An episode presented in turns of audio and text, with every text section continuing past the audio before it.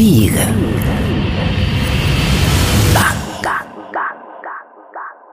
Debemos caminar hacia adelante, no hacia atrás, arriba, no adelante, y siempre girando, girando, girando hacia la libertad. Hola a todos, mi nombre es Pablo Agustín y si estás suscrito, eso está perfecto, correcto.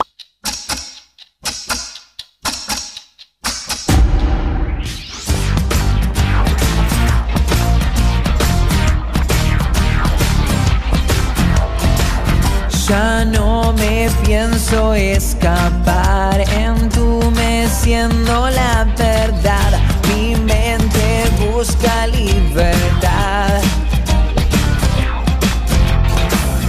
Claridad entre las sombras,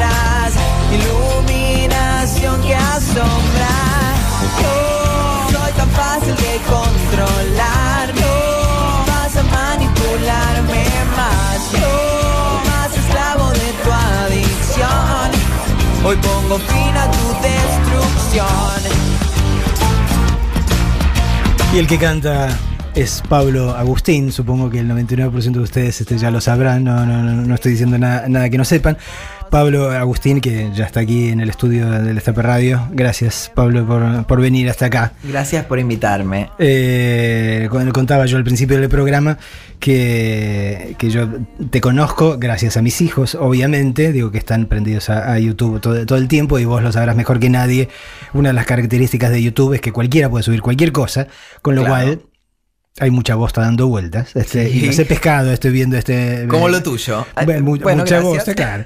Eh, no, no, bueno, pero lo tuyo era precisamente de las cosas este, que, que hacían que yo me quedara mirando por encima de los hombros de ellos, porque este, cuando encontrabas algo que estaba piola y que tenía gracia, este, que tenía sentido del humor o que tenía creatividad, este, y, y- y por eso te conozco eh, gracias a ellos, básicamente. Y aparte también hablo a veces de psicología. Exacto. Tu mujer es psicóloga. Exacto. Ah, ya estuviste haciendo averiguaciones. Sí, ya averigüé todo. Mi hijo, mi hijo lo, bueno, mis hijos lo atraparon cuando llegó pobre y le contaron este, toda nuestra vida y obra.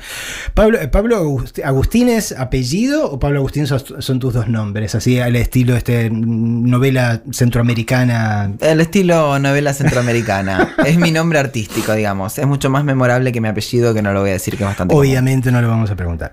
Eh, formalmente, en- en- Pablo es lo que se dice un youtuber, o sea, creo, creo, creo que lo que corresponde más o, o lo que de- define mejor es decir creador de contenidos, que es una, una forma este, que, que, que engloba con más facilidad todo lo que uno puede llegar a hacer en YouTube. ¿no? Claro. Porque obviamente este, todo lo que vos decís eh, ya sea porque lo estás diciendo en el directo, lo estás pensando, o porque lo escribís, este, cuando hacías sketches, este, eh, o digo, obviamente es guion, guion tuyo, este, la canción que, que escuchábamos este, también te pertenece.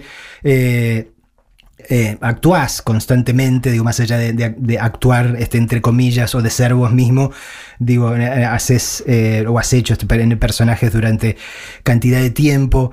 Eh, yo pensaba, eh, digo, vos sos del 90, eh, Sí. y pensaba, YouTube es, eh, o sea, empezó 2005-2006 formalmente, este, tuvo un gran éxito Sí. este, exponencial de manera casi inmediata.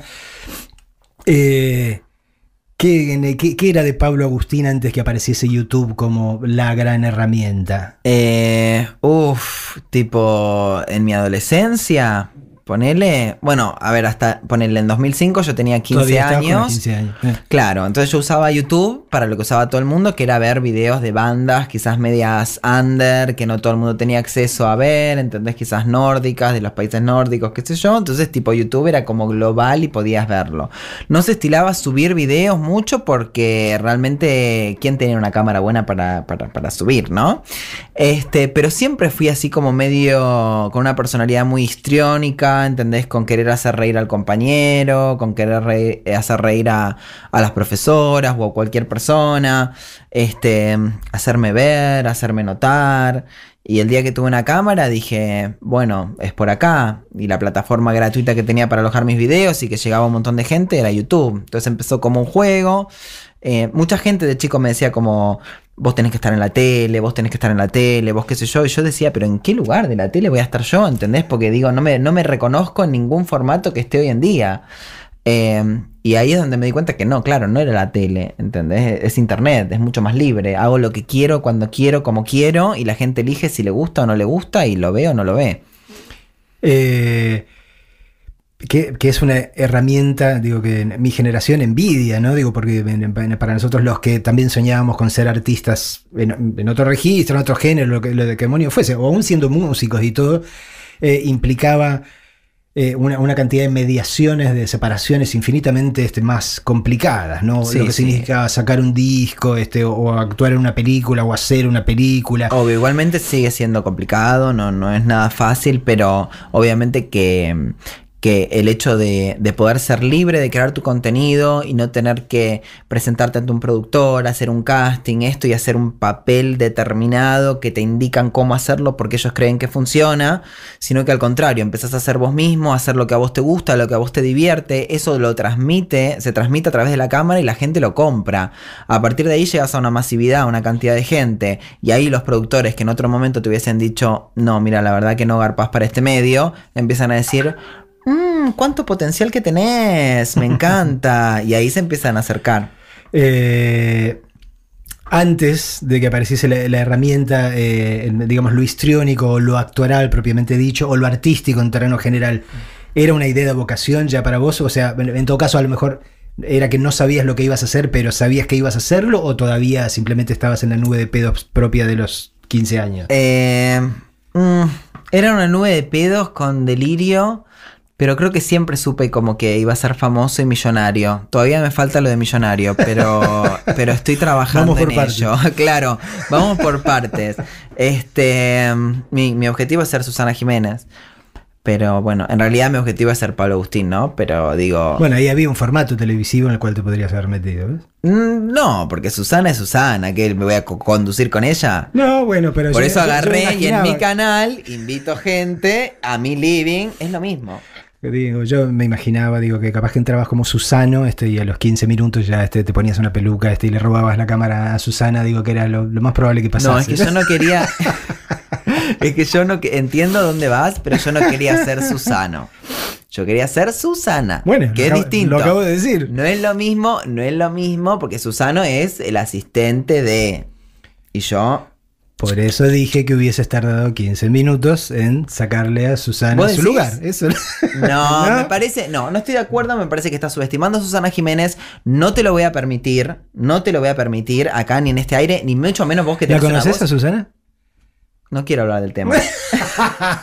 Yo la entrevisté una vez. ¿En serio? Sí. No, es Sí. que conozco a todo el mundo que conoce a Susana Jiménez, pero No, yo no la conozco, lo único que puedo decir es que la entrevisté este, una vez en mi vida, este, para el diario Clarín, y me pareció la mujer más sola del planeta. ¿Más? O sea, más sola eh, del planeta. ¿Cómo sola? Me pareció eso, me dio esa sen- ¿Viste esas sensaciones que uno tiene, no? Digo, obviamente, una cosa es estar rodeado de gente, Mm. este, y otra cosa es estar conectado este, verdaderamente con gente. No puedo, no puedo hablar al respecto, pero no la conozco. conozco a Machadito, el fotógrafo, lo conoces, ¿no? Machadito el número uno, un día.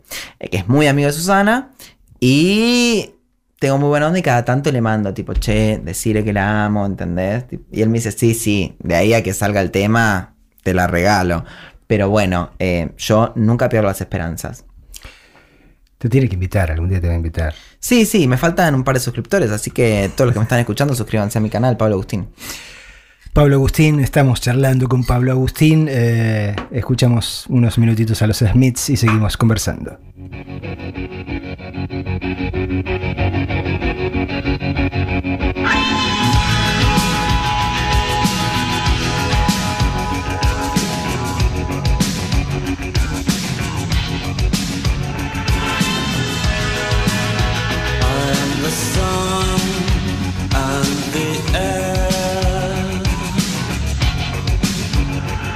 A shyness that is criminally vulgar. I'm sun and air Of nothing in particular. You should you know How can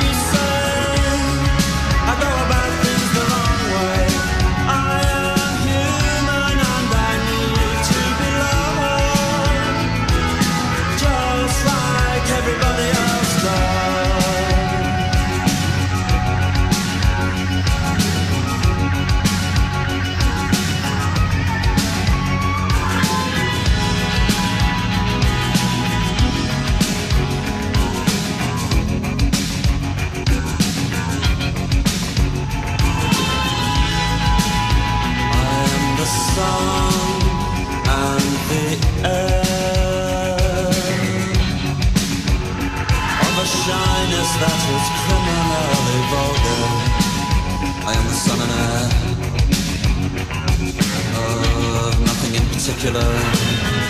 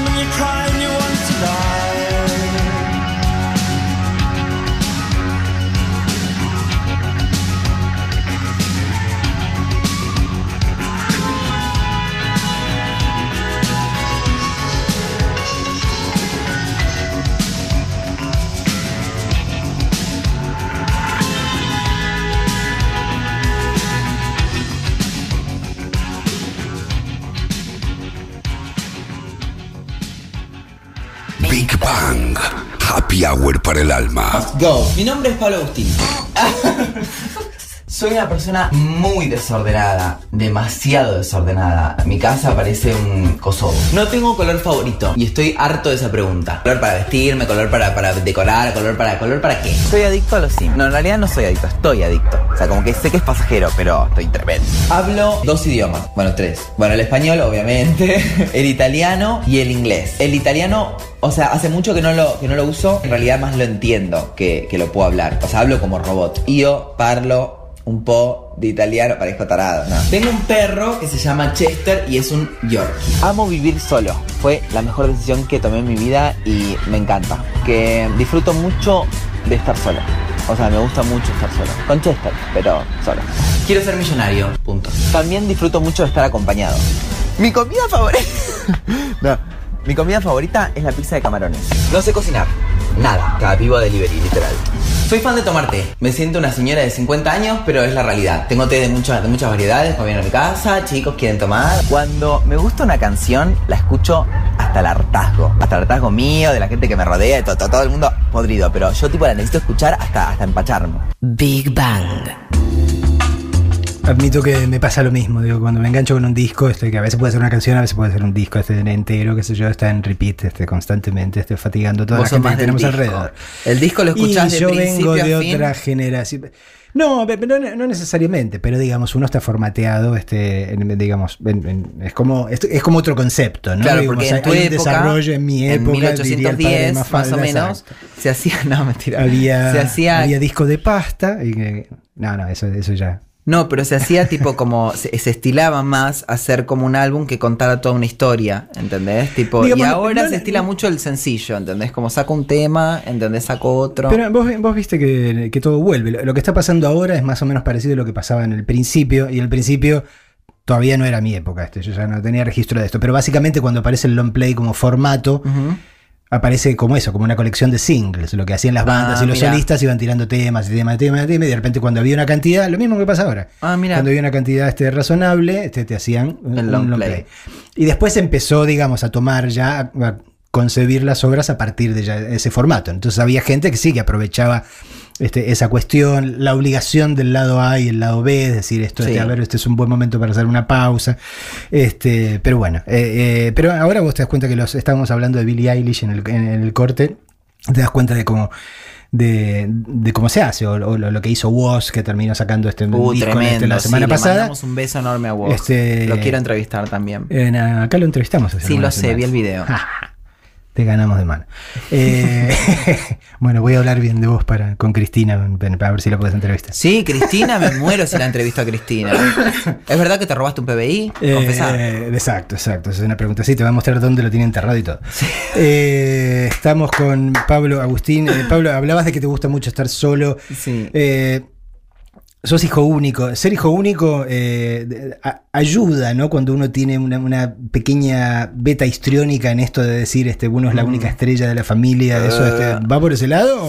Más o menos, creo que eh, desde chico me sentí bastante solo eh, al no tener hermanos y mis padres son seres complicados, vamos a dejarlo ahí, ¿no? Con falta de herramientas.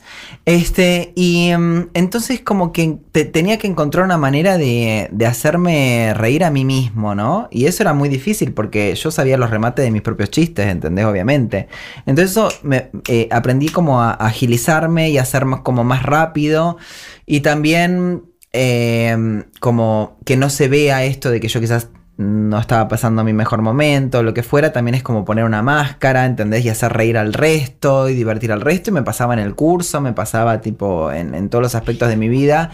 Me acuerdo cuando era chiquito, eh, tipo 6, 7 años, la, la maestra me dijo que yo tenía que ser payaso. Y todos se rieron y a mí me dio el horror porque yo le tenía un miedo a los payasos y aparte me parece horrible.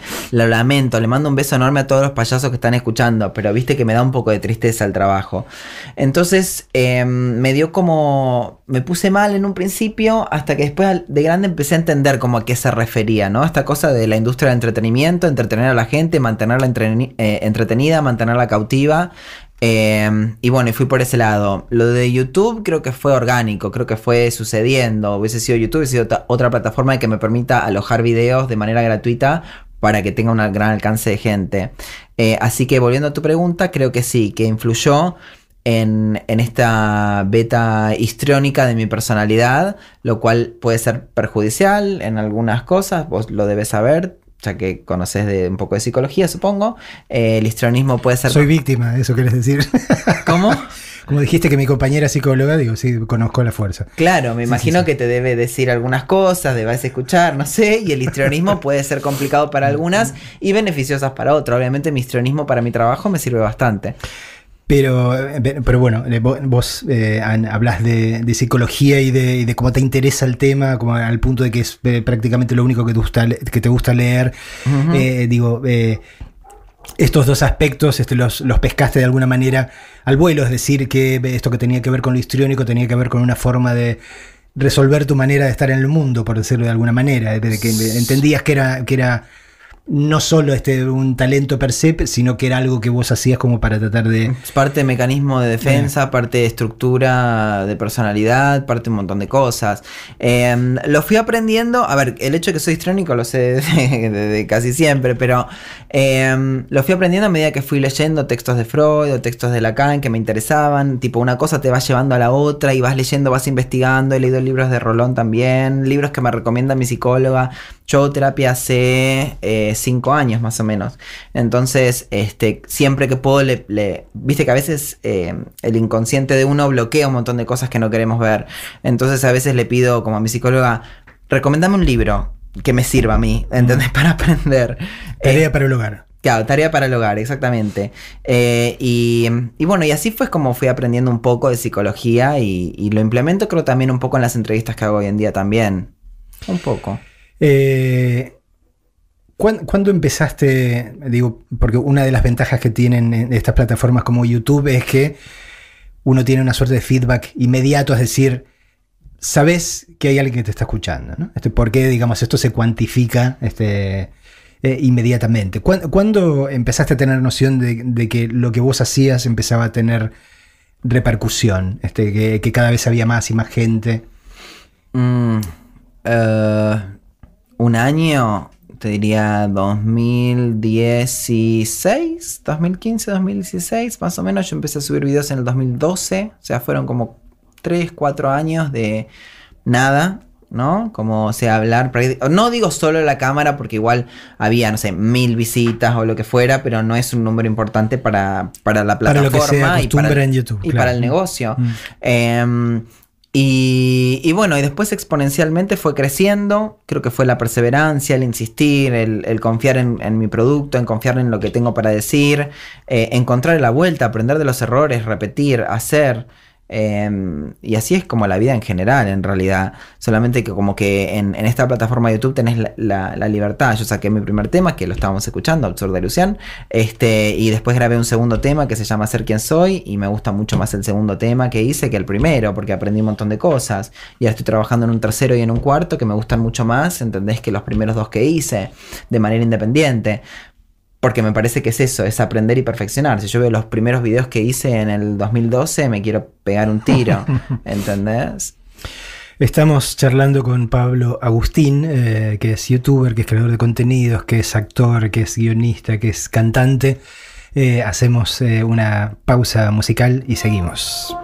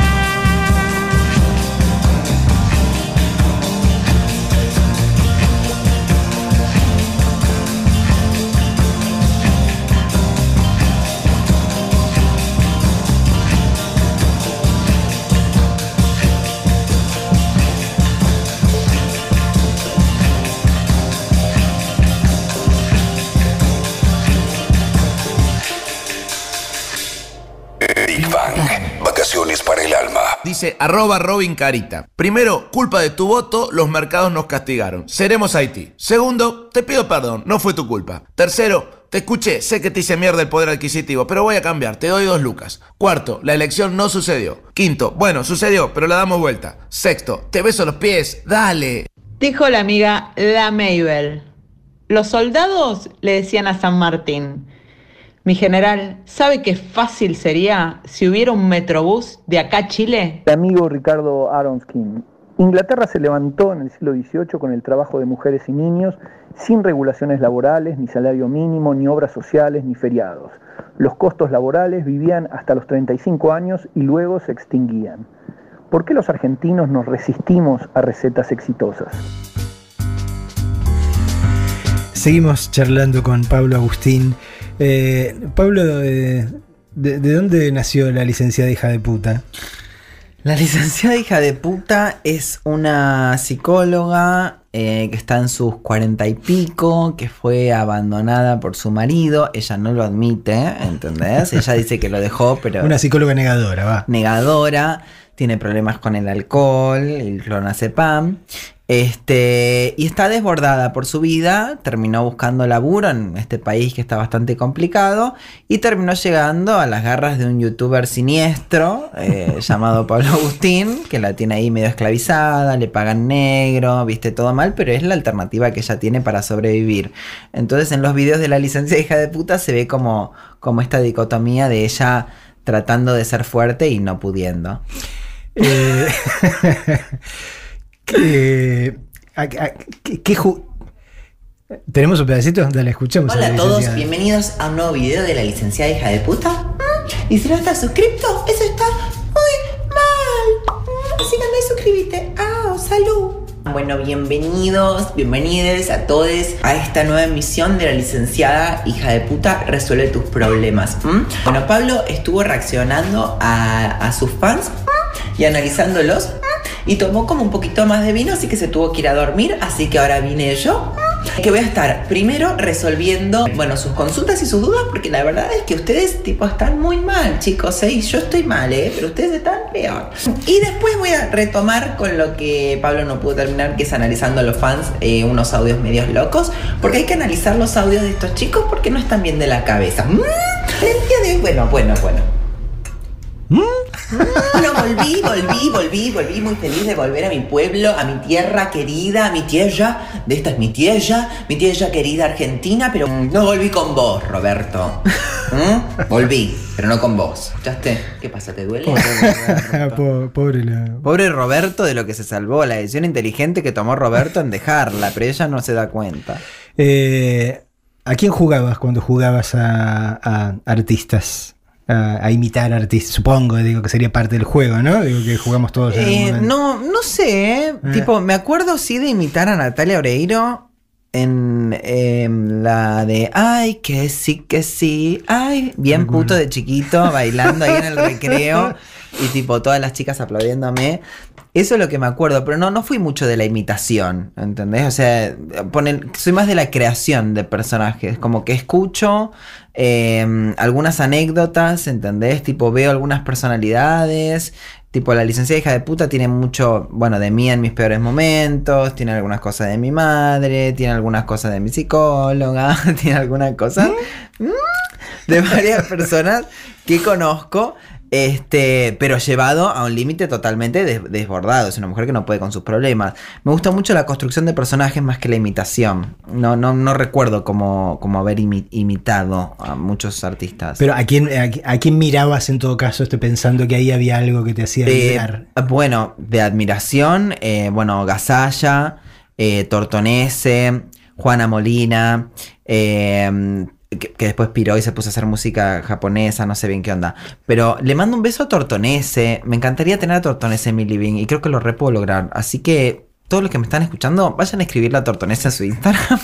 Háganle bullying a Este, Tortonese. no, no le hagan bullying, es simplemente un pedido amoroso de que me gustaría tenerlo en mi living. Es una persona, sí, la verdad que me inspiró mucho. Eh, ay, no sé, podría nombrar un montón. Capuzoto, podría nombrar muchos eh, de la comedia argentina que me han inspirado. Pero ahora, ahora que estás armando así como una especie de tu propio living, este, y que estás este, jugando, tener tu propio show y que estás eh, Sí, Susana. Jiménez. Sí, Susana Jiménez, eh, pero también, o sea, Moria también te dice algo, ¿no? Digo, hay algo en Moria Mm, que... Obvio, no. Moria es, un, es la primera, no sé si la primera, pero una de las primeras drag queens de Argentina. O sea, sin ser hombre ni nada, pero es una drag queen, es un gran puto, es un ícono para, para, para mí, en mi humilde opinión, para la, para la comunidad. La amo, es brillante, eh, es lo más. Y, y yo ponele, no miro el bailando, pero me miro todos los compilados de las frases de Moria Kazan. O sea, eh, así que Moria, pero el amor que siento por Susana es como de otro planeta. Yo la amo, la amo, la quiero, la quiero mucho, ¿entendés? Sé que es ilógico, o sea, de hecho a veces en un meet and greet o en algún lado, quizás un fan Mm. me, me dice a mí tipo, te amo, qué sé yo, y yo es como que digo, es pienso, no se lo digo, es transferencia, Transferencia. ¿entendés? Tipo, no es real ese amor, y yo sé que lo mío con Susana es lo mismo, pero no puedo evitar el hecho de que la amo. Eh, y, y ahora en, en esto de, de que te obliga a encontrarte con gente a la que no conoces, este, te obliga a jugar, qué sé yo, al periodista si querés, o te, te obliga a depender en todo caso este, de, de lo que el otro trae este, a, a la conversación. Digo, vi por ahí que, lo- que entre los entrevistados lo tuviste a Nico del Caño, no miré, digo, ese... Este, no te interesa escuchar a la izquierda. en particular. No, no, no, me, eso. inter- me interesa, pero o sea, me quedé. Vos solo, Cristina, la me izquierda no te arrepentí. gusta. No, no, no, no tengo problema con la izquierda. digo, me arrepentí este, porque estaba pensando, digo, primero, no, no es un personaje que me parezca que tiene una particular gracia, pero después me arrepentí porque digo, capaz que se la sacaste. Digo, digo ¿cómo, cómo fue esa entrevista? Nico del Caño. eh, a ver, muy buena onda que vino y todo. La entrevista duraba una hora y era medio un plomo. A ver, le mando un beso igual, pero era como. Yo siento que era como un speech. Yo creo igual que todos los políticos, incluso tu querida y adorada Cristina Fernández de Kirchner, Mauricio Macri y toda la gente que milita para ellos, tienen como un speech, como un discurso, ¿entendés? Tipo, la política es eso, es vender el discurso y a ver cuánta gente lo compra. Eh, y así como la he escuchado, la entrevisté a Ofelia Fernández, ¿entendés? Y también a Peter Robledo, que representaba a la Juventud Pro. Y no creo que ninguno de los dos tenga alguna maldad detrás de, de- sus palabras, pero sí creo que cada uno tiene su librito. Y con Nico del Caño me pasó que siento que él tiene un librito, que en mi opinión para mí es un poco antiguo, ¿entendés? Y no sé si se podría aplicar en la actualidad. Eh, pero no, me costó mucho sacarlo de ese, de ese librito, ¿entendés? Y como, como hacerle preguntas más reales, ¿entendés? Como, bueno, vos asumís y qué pasa, ¿entendés? ¿Cómo, cómo se genera la transición a un socialismo? Y bueno, tienen que ver el video para ver si respondió o no respondió en su totalidad esas preguntas. Eh, ahora que dijiste que hiciste un compilado esto y lo dejaste más corto, creo que me voy a animar. Eh, estamos con Pablo Agustín este, y la pausa musical ahora la vamos a hacer con una canción de Billie Eilish que Pablo pidió específicamente. My Lucifer is lonely.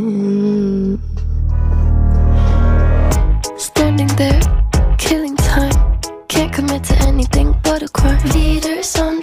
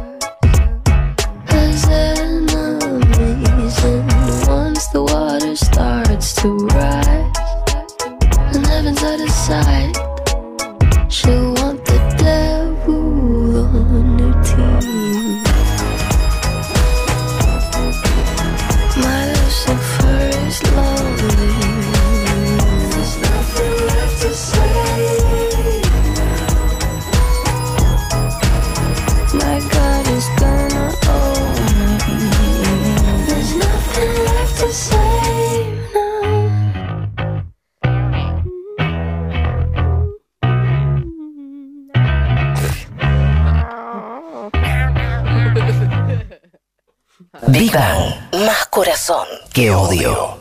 Dijo Juan Faerman, el pobre arma una banda de cumbia, el rico arma una banda de delincuentes. Nosotros necesitamos para resolver la pobreza que haya crédito para las pymes, estabilidad macroeconómica, tener moneda, que el peso valga. Dijo Macri, que en campaña es antimacrista. En cualquier momento se opone a que el presidente se tome tantas vacaciones. Argentina es un país extraño en el que los liberales defienden el control discrecional de la ciudadanía y los bárbaros liberticidas abogan contra toda interferencia ilegal o arbitraria de la libertad. Seguimos charlando con Pablo Agustín, estábamos escuchando a Billie Eilish, que, que nos encanta a, a los dos, este es un, un punto de contacto. Eh, ¿Lo de la música qué es? ¿Lo de la música es un divertimento o, o digamos es, es parte de, de lo que más te gusta o lo que más te gusta? Mm, bueno, me parece que lo que más me gusta a mí, si vamos a simplificarlo, es comunicarme. Mm. Claramente. O sea, hablo hasta por los codos, ¿entendés? tipo con todo el mundo, a todo el mundo le saco charla. O sea, no hay, no hay un momento que yo me quede en silencio. Me parece que me gusta expresarme, me gusta comunicarme y bueno, y voy encontrando como diferentes formas, a veces a través del humor, a veces a través de la comedia, a veces me aburro de la comedia, ¿entendés? También es como que todo el tiempo sátira, sátira, sátira. Después de cuatro años decís, "Mm". Eh, la primera canción que hice, que fue Absurda Ilusión, la hice, en realidad es un demo, pero lo que hice fue hacer un videoclip como muy copado, ¿entendés? Que representara como mi tratamiento psiquiátrico, ¿no? Contra la depresión y todo el estigma que hay atrás. Me parece que, no sé, bueno, sí hoy en día todavía hay gente que quizás le decís estoy medicado y te dicen como, uh, y yo digo, "Mm, prefiero estar medicado que alguien que tiene que estar medicado y no, lo está está, medicado. que son mucho más peligrosos. Este, entonces... ¿Fuiste a ver Joker? Todavía no, todavía no. Hablando de gente este, que deja de estar medicada y se pone peligrosa. Sí, pero me lo recomendaron mucho, así que la voy a ir a ver. Eh, entonces trato de eso. Después eh, otra canción. Después tengo canciones que escribo cuando estoy inspirado y porque me gusta y lo hago como hobby. Y ahora estoy con una productora. Hay un, hay un Anel Paz, no sé si lo conoces, Anel Paz. No. Bueno, estuvo en una banda que no voy a dar el nombre porque es muy polémico el nombre. Pero bueno. Pero se está abriendo la productora y bueno, la idea es trabajar con él en las próximas canciones. Es como otra manera que tengo de, comunicarme y expresarme. Al igual que en las entrevistas. Eh, me parece que en las entrevistas igual lo que hago yo un poco es eh, escuchar, ¿no? Un poco, dejar de hablar tanto, de comunicarme tanto. Es como una pausa, una pequeña pausa para poder escuchar lo que tiene para decir el otro. A todos nos gusta hablar. Eh, que me parece que falta mucho en los medios tradicionales, no vos, pero eh, en muchos casos, por ejemplo, no sé, pongo un ejemplo, Majul. No sé si viste, la, vos seguro la viste, eh, porque vos, Cristina Fernández, Alberto Fernández, te viste todo. La entrevista que le hizo Alberto, Eh, vi parte, sí. Que lo interrumpe. Mi tolerancia este, a Majul, A Majul es este, poca, y Por eso, claro, si no me sí. tendría que medicar yo también. Mm, Claro. Bueno, tipo como, pero no, no era nada en contra de él, pero yo de hecho tipo ni lo miro casi, pero era como una interrupción constante y tratar de imponer su pensamiento sobre el otro. Pero básicamente es, es como, como la, la- la táctica de no dejarte articular un pensamiento, ¿no? O sea, este, tratar de, de- de- O sea, lo, lo interrumpís, no puede, la persona que no puede llegar a terminar de articular nunca una frase, y la idea es como tratar de sacarlo de su eje, ¿no? me Digo, parece, me parece, no sé. más, allá, parece- más allá de maleducado, este, eh, digo, con, con la persona a la ¿Serán que la- invitaste, digo. ¿Serán las reglas del juego para el periodismo? No. No tengo idea, para mí no. Yo, eh, la verdad que creo que lo más jugoso sale, no, de. Incluso yo he estado en entrevistas donde tipo te fuerzan a, a querer decir algo, contestar algo, y cuando vos tipo evadís la pregunta, vos tenés que dejar que el, que el invitado, si quiere evadir la pregunta, la evada, y de última la persona en su casa hará un juicio sobre eso. Pero no puedes imponerle la respuesta para sacar un titular. Entonces lo que yo hago en mis entrevistas es precisamente tratar de que el invitado que viene se sienta cómodo, se sienta relajado y hable realmente de lo que él quiere y creo que los títulos más jugosos salen de ahí, ¿entendés? Eh, y bueno, ahí encontré como una pausa al hablar y un poco más al escuchar, aunque igual los interrumpo un montón y hablo de lo que quiero. Pero bueno, estoy ahí tratando, En, en el, en el video del cual escuchamos un fragmentito donde hablas de 50 cosas este, tuyas, este, 50 d- datos de cosas que en teoría este, te representan, decís que sos como muy, muy obsesivo esto y que te, te molesta la gente que no es profesional, ¿no? Uh, sí. Eh, digo, esa obsesividad eh, se traslada, imagino, a la forma en la que laburás. eh, E incluso lo que haces, digo, porque de alguna forma vos dirigís también o hay otra persona este, que está. sé yo. Ok, estás en, estás en todo. Eh, sí, tengo gente que me ayuda, tengo un asistente, Kimberly, le mando un beso, tengo una editora que se llama Jiménez, le mando un beso también, tengo gente que, que- que trabaja conmigo y me ayuda para poder llegar a, a tener el ritmo, yo estoy subiendo dos videos, eh, perdón, un video cada dos días más o menos. Eh, y bueno, hay gente que me ayuda, pero sí, la cabeza y el que decide tipo para dónde ir, siempre soy yo. No sé qué iba esta pregunta igual, perdón. No, en ver, a eso de darme cuenta si la, si la dirección este, per se, si, si diri- dirigir el producto también es algo que, Sí. eh, que es importante y para si vos. hay ¿no? alguien que no. que. que lo que me molesta a la gente poco profesional es que hay gente. O sea, no me refiero a gente que quizás le cuesta un poco entender un trabajo, ¿entendés? Tipo, porque en ese caso se le explica y se trata de guiarlo. Si no, me ha pasado de estar de gira y gente que realmente lo hace porque quiere cobrar la plata, pero realmente no le interesa que las cosas salgan bien, ¿entendés? Y esa gente no, no quiero que trabaje conmigo porque me arruinan el producto. Eh, ¿En qué momento, digo, más allá de, la cantidad de gente que, que veía este, tus videos, eh, es decir, ¿en qué momento, más allá del número propiamente dicho, te empiezas a dar cuenta de que pasaba algo con vos? Digo, en la vida real, digo, de cruzarte con gente, de recibir mensajes, de... Eso eh, sí fue pasando gradualmente. Creo que el primer boom fue cuando este, salí de gira por primera vez eh, por todo el país. las ventas iban muy bien y qué sé yo. Y, y quizás, tipo, no sé, ir a Salta y tener, no sé, 700 personas esperando en la puerta del teatro, ¿entendés? Para, para sacarse una foto. Y, eran, yo, yo antes, o sea, tengo este nuevo canal, pero yo antes hacía contenido más, un poco más para niños, sketch un poco más para niños. Eh, entonces el público en su mayoría era, era preadolescente, las hormonas estaban a full, me rompían la ropa, me rajuñaban, me atacaban, teníamos que contratar seguridad, eh, a veces rompían la camioneta en la que estábamos. Ahí como que me empecé a dar cuenta como, ah, hay algo que está pasando, lo traté en terapia y básicamente me di cuenta que es transferencia y que todo también tiene un tiempo, ¿entendés? Y, y, no, no adjudicármelo a mí, tipo, no soy yo, no soy yo, soy especial y por eso me pasa a mí. Es una circunstancia.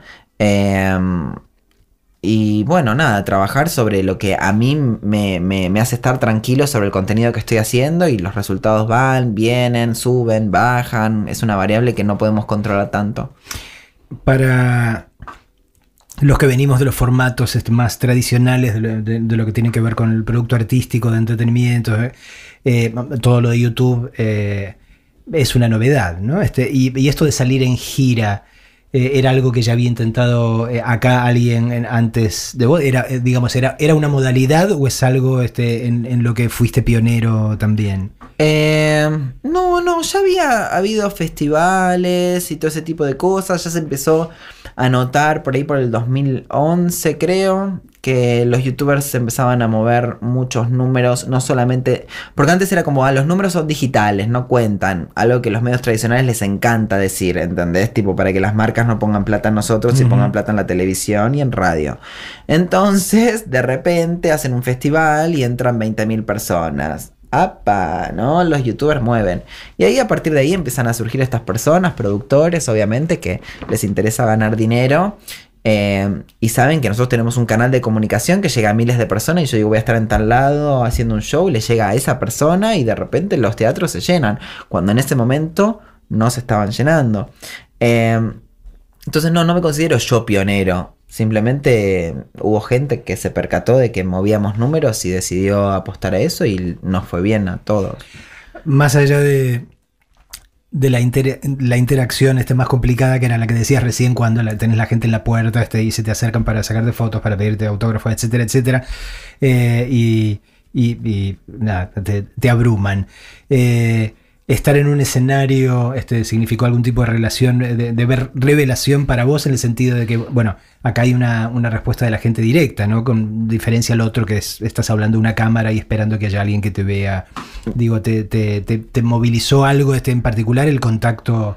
Sí, Cara a cara. yo. eh, el escenario es uno de los lugares donde más cómodo me siento. Es raro, ¿no? Pero. No.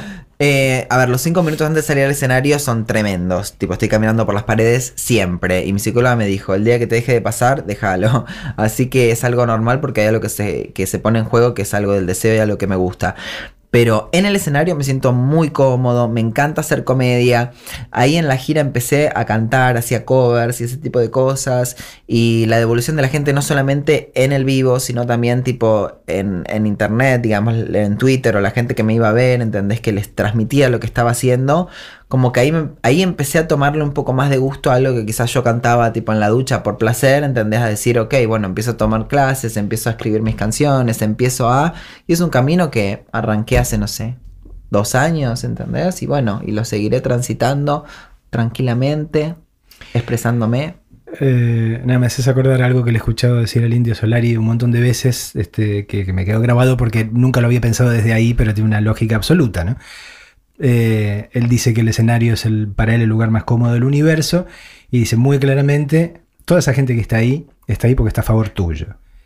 Entonces, este, si no lo tomás, digamos, si no partís desde ahí, digo, porque... Depende también, porque puedes estar en un festival. No, no, y bueno, ahí- digamos en un escenario, sí. digo, en el gente que específicamente te, te- te ha ido a Sí. ver a vos, ¿no? no Obviamente, si estás en un festival te, te puedes encontrar con la hinchada de papo, pero, Sí, sí, sí. pero eh, en ese caso, digo, me, me parece que es un buen lugar desde el que plantarse, ¿no? Decir, toda esta gente está a favor tuyo este, y, y sentirse, digamos, cómo o trabajar a partir de eso, ¿no? Porque decía, Bueno. ni, siquiera en un, en- ni siquiera en un partido de fútbol, porque en un partido de fútbol la mitad este, te está puteando y tu propio equipo, este, Claro. si haces alguna cagada, te va a putear Te va a igual. putear. Acá Este, no. En este caso no.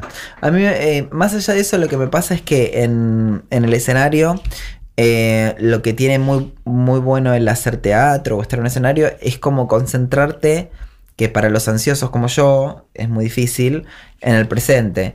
O sea, digamos, yo siempre estoy pensando en el futuro y en todas las posibles catástrofes que pueden llegar a suceder, que seguramente no sucedan, pero igual yo las pienso y me preocupo al respecto, ¿entendés? Eh, en cambio, el estar en el escenario haciendo una obra de teatro, cantando, lo que fuera, o sea, te concentra, eu, estás acá, ¿entendés? Tipo, por esta hora y media, ¿entendés? Tenés todo un viaje que recorrer, que es ahora. ¿Me explico? Eh, entonces, en eso también me parece un poco terapéutico y, y me gusta mucho, más allá de los aplausos o no aplausos de la gente. Eh, siento que la validación de la gente puede estar un día, el día de mañana no, y después volver. Trato de no ponerle mucho peso en eso. Esto con psicoanálisis encima, o sea, obviamente. Siento que la gente que me dice te amo no es real y la gente que me dice te odio, ojalá te mueras de sida, tampoco es real, ¿no? Y lo importante es que yo esté contento con lo que estoy haciendo. Eh, aprovechemos este, que está acá Pablo Agustín y abusemos de Billie. Eilish.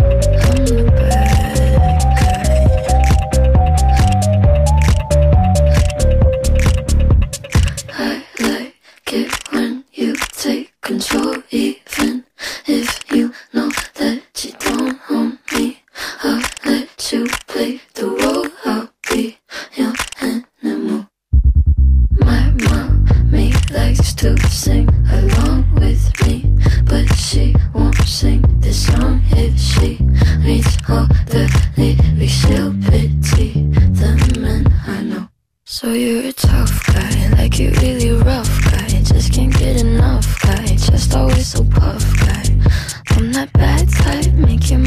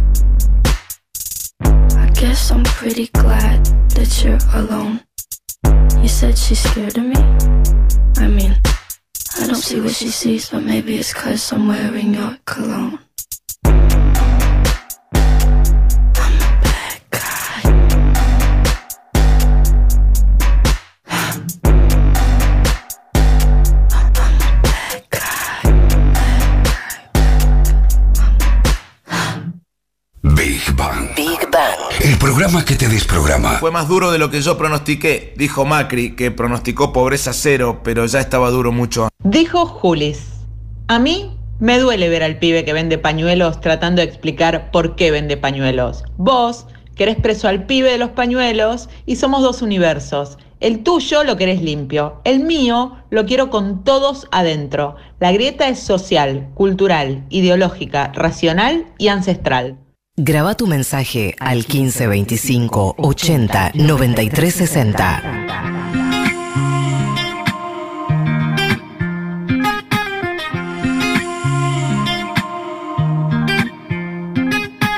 Lluvia en la ventana, mirada iluminada, puedo oír latir mi corazón.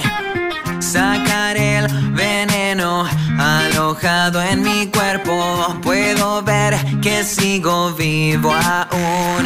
Liberar mis ganas de crecer, enfrentar el miedo de mi placer, contemplar el cielo sin mirar y dejarme llevar. Finalmente puedo ser quien soy, libremente ser lo que yo quiera. Si no puedo ver la luz del sol, mejor me voy. Finalmente puedo ser quien soy, libremente ser lo que yo quiera. Si no puedo ver la luz del sol,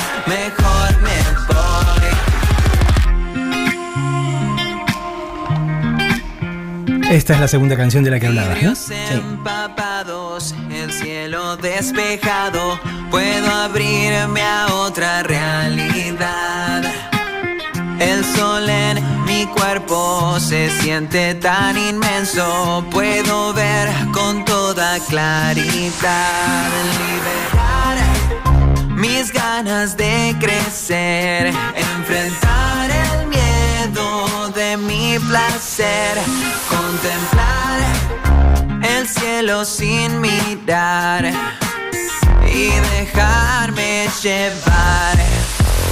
Finalmente puedo ser quien soy, libremente Pablo o, o Pablo Agustín, me da así de llamarte de- de todo junto como en una telenovela centroamericana. Ok. Eh, digo, en, en general tú, cuando uno se acerca a lo que haces, digo, te- tenés esta, este, este primer approach que es, que es más bien este chispeante que tiene que ver con, con- con el humor. Eh, eh, y, eh, ¿por, qué, ¿Por qué te atormenta tanto la mortalidad del ser? Eh, lo estoy trabajando en terapia, ¿no? A ver, por, el por qué. ¿Por qué? eh, es como que me, me cuesta creer, ¿no? Como todo el esfuerzo que nosotros ponemos para construir una vida, como para que después se termine. ¿entendés? Es como, tipo, yo le estoy poniendo el pecho al, al país, ¿entendés? Tipo, estoy remándola, estoy tratando de, de, de, bueno, de hacer lo que me gusta, pero también que me sea redituable económicamente. Vivimos en un sistema capitalista, construir, hacer, tener hijos, esto y lo otro, y, para qué, si igual me voy a morir, ¿entendés? Entonces, o ponerle, no- normalmente cuando estoy en un buen momento, por ejemplo, ahora que me siento bien y qué sé yo, no me vienen esas preguntas. Pero cuando me pasa algo, ¿entendés? Tipo, no sé, qué sé yo, te puede pasar un divorcio, un- no sé, un juicio, no sé, algo feo en la vida, ¿entendés? La pérdida de un, familiar querido, lo que sea. Es como que... Y sufrís, y que yo decís, ¿y todo esto para qué? ¿Entendés? O sea, yo estoy acá tratando de ver cómo mejorar, cómo estar mejor, que, que es igual me voy a morir. ¿Entendés que al pedo? Y eso como que me genera como una frustración y una cosa de decir, ¿sabes qué? Me quiero ir, ¿entendés? Tipo, renuncio, ¿no? No me interesa más jugar este juego. Son pequeños lapsus, ¿no? Trato de que, de que, de- nada, cuando me pasa algo así, llamar a Victoria y decirle, eh, amiga, no me estoy sintiendo muy bien. Tírame un libro que me Sí. ayude a sobrellevar la, la mortalidad Tal del cual, tal cual, o alguna mediqueta también. Eh, lo que pasa que es, es una joda este, la, la característica del universo en el que vinimos a dar, ¿no? Digo, porque eso, eso que vos estás diciendo se ve en todo. Digo, construir algo siempre es un proceso lento y trabajoso. ¿Por qué? Porque es así, digo, no lo estoy defendiendo. Digo, estamos en un universo físico en el cual cualquier cosa que armás tarda tiempo, este tarda esfuerzo, este tarda dirección. Y para y, una persona y la, y la es- destrucción es así. Es ¿no? inmediata. Exacto. Pero igual cambiarías este, el, el placer que te da la construcción. ¿Por qué? ¿Por la nada? ¿Por acabarlo? No, ahí es donde tipo uno trata de encontrar como el, el balance y decir, eh, bueno, es que es lo que estoy haciendo últimamente, ¿no? Como eh, lo leí hace ya un año más o menos y creo que me ayudó a, a cambiar un poco la perspectiva, pero bueno, en una crisis igual se te va la perspectiva al carajo, pero eh, abrazar al ángel de la muerte, ¿entendés? Un libro que se llama Los Cuatro Acuerdos y el último capítulo era Abrazar al ángel de la muerte y yo no lo quería leer porque ya tipo el nombre me daba el horror, ¿entendés? Pero una vez que lo leí entendí como el concepto y a qué se refiere, ¿entendés? Creo que vivís un poco más feliz. Es como saber que igual va a pasar.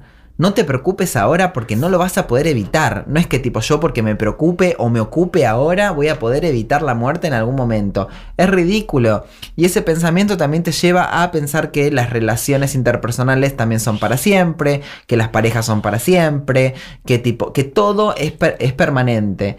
Y cuando la realidad te devuelve lo contrario, porque es un axioma que nada es permanente y que todo es finito, excepto el universo supuestamente que se sigue expandiendo, pero al parecer ahora ya no se expande más, se está retrayendo, y yo digo que nos, nos va a chupar, no entiendo nada. Este, pero uno trata de, combatir eso y es al divino botón, perdés energías.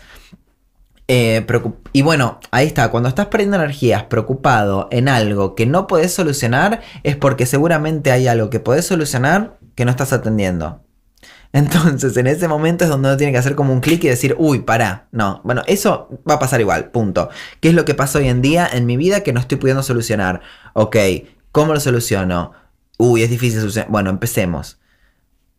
Eh, y bueno, más o menos esa es mi respuesta sobre la mortalidad del ser, pero no lo tengo descifrado todavía. Espero algún día poder tener alguna respuesta un poco más concreta, aunque lo dudo porque nadie sabe qué pasa después de que nos morimos. Cambio de tema si no vas a volver a decir que esta entrevista es demasiado solemne. Eh, Pero no lo dije de mala manera, simplemente yo me siento aburrido, como que estoy aburriendo a la gente, ¿entendés? No, no, no. no, me dicen no atrás. es el caso. Bueno, está bien. Eh, te- de- en eso teneme fe. Eh, digo, tu idea, no, no- no es porque te lo plantees así con, con grandes planes, pero, pero digamos, tu dirección, parte de tu dirección iría a tener este, un show al estilo este, Susana Jiménez, como decías, o parte de lo que te gusta es la posibilidad de poder hacerlo todo, este, este, poder cantar, poder dirigir, poder actuar, poder escribir este, y poder tener un show de entrevistas este, y, y variedades. Eh, bueno, eh, creo que en realidad mi objetivo, si soy 100% honesto, es ser millonario de dólares. Eh, lo aclaro, ¿viste? Porque si no, ¿viste? Es como sí, que... sí, sí, digamos, ser millonario en pesos ya está, cada vez significa menos. ¿no? Claro, como claro, objetivo. tal cual, viste, y quizás viste el genio de la lámpara te dice, ah, ¿querés ser millonario? Sí. Bueno, de patacones. No, ¿entendés? Entonces yo aclaro, millonario de dólares quiero ser. Pero más allá de eso, eh, también haciendo lo que, lo que a mí me gusta, cuando a mí me gusta, y creo que en esta nueva versión del mundo del entretenimiento 2.0, donde precisamente hay muchas, eh, o sea, es una red digital, hay varias plataformas digitales donde podés este, expresarte, Creo que eso me permite, por ejemplo, en este momento yo iba a salir de gira con un monólogo que se llama Políticamente Incorrecto, que lo, porque estoy harto de lo políticamente correcto, estoy podrido, estoy harto, ¿entendés? Que una palabra de más, una E de menos, qué sé yo, esto que lo otro, la gente está ahí, ay, no sé qué, esto que lo otro, yo hago chistes sobre judío, negro, esto y lo otro, y me chupa todo un huevo, y el que viene, políticamente incorrecto, es una invitación y una advertencia. O sea, a ver, si querés Durano, comete la pelusa, vení, mirá y reíte sin culpa. Lo hice acá, funcionó muy bien, hice dos, dos obras, eh, dos funciones llenas. Entonces ahí vamos a hacer una gira por todo el país ahora en octubre. Pero bueno, pasaron las paso, donde el dólar se disparó y ahora después de las elecciones no sabemos qué va a pasar, entonces el tema es a qué precio ponemos las entradas, ¿no? Porque digo, yo lo puedo poner a un precio ahora en pesos y después es nada y la productora va a pérdida y yo quizás tipo me engancho en una gira ganando nada. Eh, entonces estamos esperando a que se resuelva un poco esto después de las elecciones para realmente poner una fecha y en este medio digo, ¿qué hago? Y me puse a escribir un libro. ¿Entendés? O sea, ¿y por qué estoy escribiendo un libro? Porque puedo, porque me hicieron ofertas tipo desde que empecé hace como, no sé, seis años para hacer un libro y siempre dije, no, no tengo tiempo, no tengo tiempo, bueno, ahora tengo tiempo. Y si no hago algo, pienso. Y este libro se trata un poco de eso, ¿no? Como del sobrepensar y ese tipo de cosas, tiene un tinte de comedia. Por ahora yo he escrito dos capítulos nada más, entonces es como que tampoco quiero andar contando. Eh, pero cre- creo que lo que me gusta es eso, o sea, más allá de que quiero ser millonario de dólares, lo que me gusta es la libertad de poder hacer lo que quiero cuando lo siento y cuando tengo ganas, porque es la única manera de hacer algo que le llegue a la gente, ¿entendés? Quizás tipo mi primer tema, tipo mi primer demo, es un demo, ¿entendés? O sea, y no está perfecto, y no es un hit, y no es tipo, eh, y, y no está perfectamente producido o hecho, pero lo hice con, ay, con corazón suena tan cursi. Pero lo sé hice políticamente incorrecto. que- con corazón. con corazón. Lo hice tipo queriendo transmitir algo. Y eso llegó a la gente, ¿entendés? Y a la gente le gusta. Por eso, ¿entendés? Eh, entonces creo que eso, dejarme llevar por mi deseo, hacer, perfeccionarme y seguir construyendo. eh, y el día de mañana ser millonario de dólares. ¿Eso responde a tu pregunta? Totalmente. Qué bueno. Pablo, Agustín, eh, nada, fue un placer charlar Un gusto. con vos. Espero que no te hayas aburrido vos demasiado. No, yo no me aburrí para nada. Eh, y nos despedimos con otra, con otra canción que eligió él. Con, ¿Ah, eh, yo? Sí, A ver. la canción de Cedar que se llama Broken Ay, qué linda canción. con Emily. Para los que no la conocen, conozcanla porque es la buena.